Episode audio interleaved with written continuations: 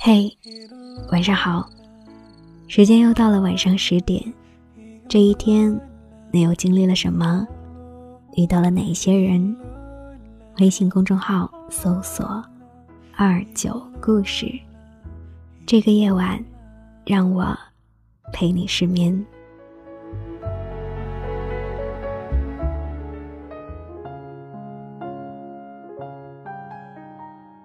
吃晚饭的时候，收到一条张爽的微信，他发给了我一张好友纪念日的截图。九年前的今天，我们成为了 QQ 好友。自从张爽在老家当了一名中学教师，我们好久都没有聊过天了。我问他过得如何，他说：上班也闲，下班也闲，整个人。就像一条咸鱼。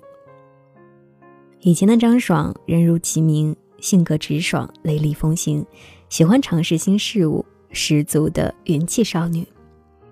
可是现在据她形容，不仅现在看不到一点希望，未来也可能会无休止的消沉下去。在我考工作进入体制那一年，她一个人去深圳闯荡。像是带着千军万马战斗，遇山开路，遇水搭桥。可是生活不到半年，却因为物价高、房租贵、生活成本负担不起，便义无反顾地踏上了回乡的旅程。一线城市容不下肉身，三四线却容不下灵魂。这句话用在他身上很贴切。如今。倒是回来了，可是因为工资低，没什么积蓄，他开始怀疑自己当初的选择。他开始怀念大城市的快节奏生活了，高峰期地铁里的味道，合租房里发出的噪音，才有奋斗的感觉。光是想想清晨的朝气、奔跑的速度和熊熊燃烧的欲望，就觉得十分美好。就像李娟在《冬牧场》里写过的一句话：“人之所以能够感到幸福，不是因为生活的多舒适，而是因为生活的有希望。”和张爽一样，在小城市里容得下肉身，但找不到灵魂的人，还有些志。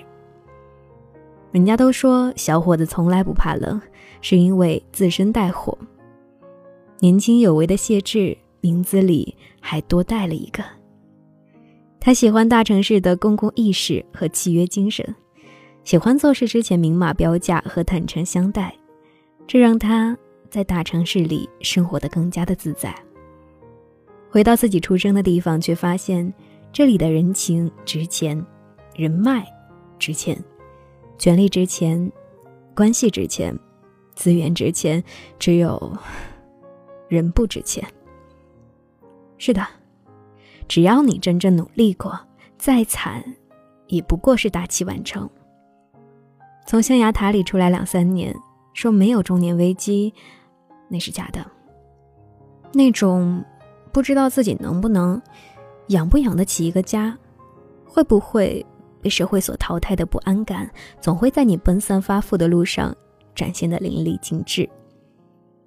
不在大城市里体验一番，你不会知道，人可以为了生存，修炼成什么模样。也正是因为留在了北京，谢志这种技术型人才才会有用武之地。那一些害怕去大城市闯荡，而留在家乡小城的昔日同学，有关系的某个一官半职，小富即安。没背景的还在营销行业摸爬滚打。相同的是，大家都会变成中年男人，然后切身体会张爱玲说的那种孤独。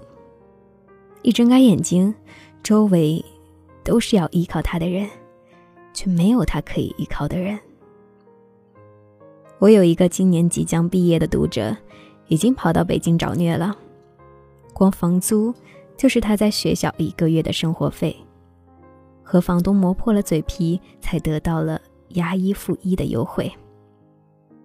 他每一天得提前两个小时起床，化上精致的妆容，然后去坐早班地铁。下班后，为了错开拥挤的人群，只能拖着疲惫的身子晚点回家。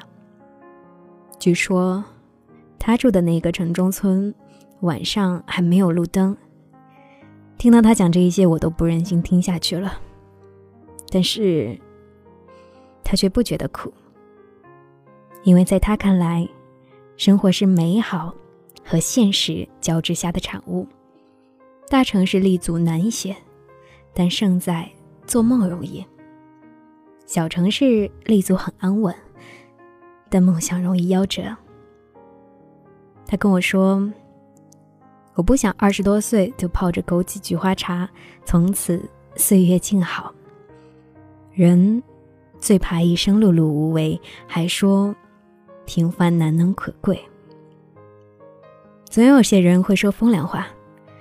女孩子上那么久的学，读那么多的书，那么拼命，最终不还是要回一座平凡的城，打一份平凡的工，嫁做人妇，洗衣煮饭，相夫教子，何苦折腾？我想，他们的坚持是为了，就算。最终跌入繁琐，洗尽铅华。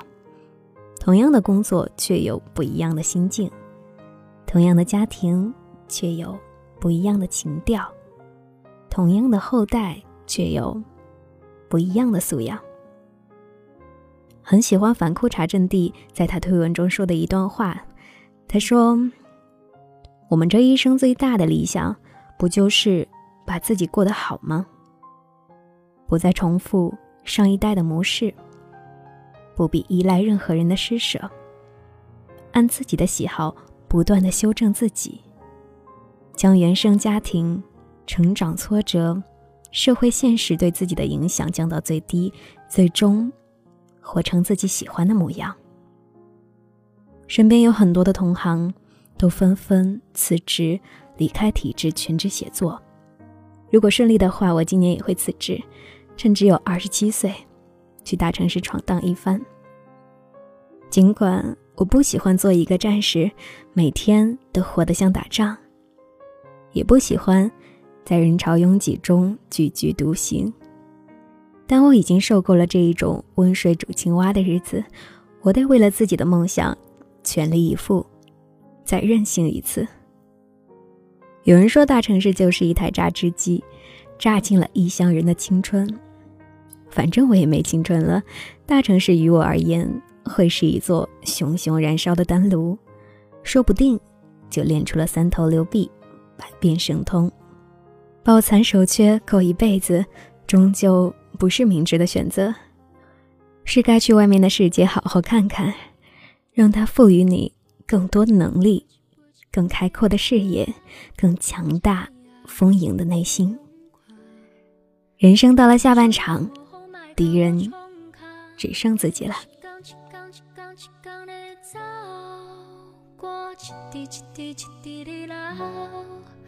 有一天的拢老，全部行到底，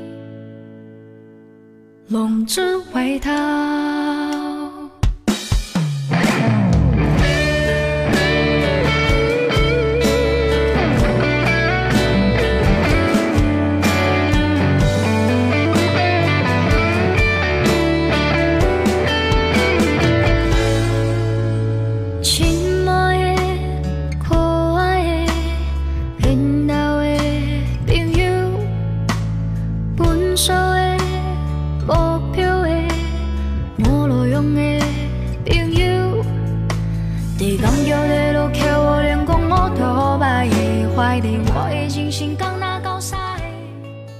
今天分享的文章来自于微信公众号“中曲无闻”。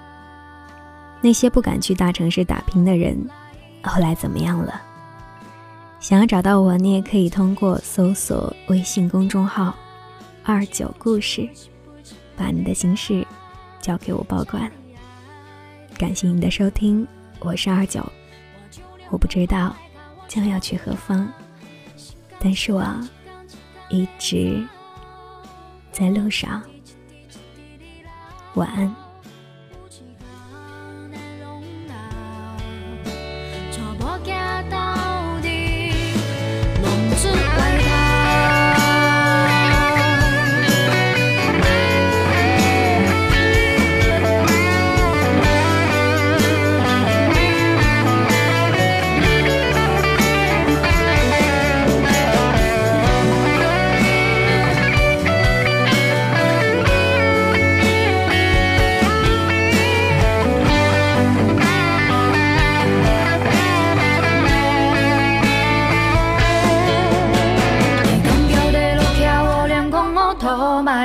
怀念，我已经心刚那高山，我不是波波波也刚那几条命。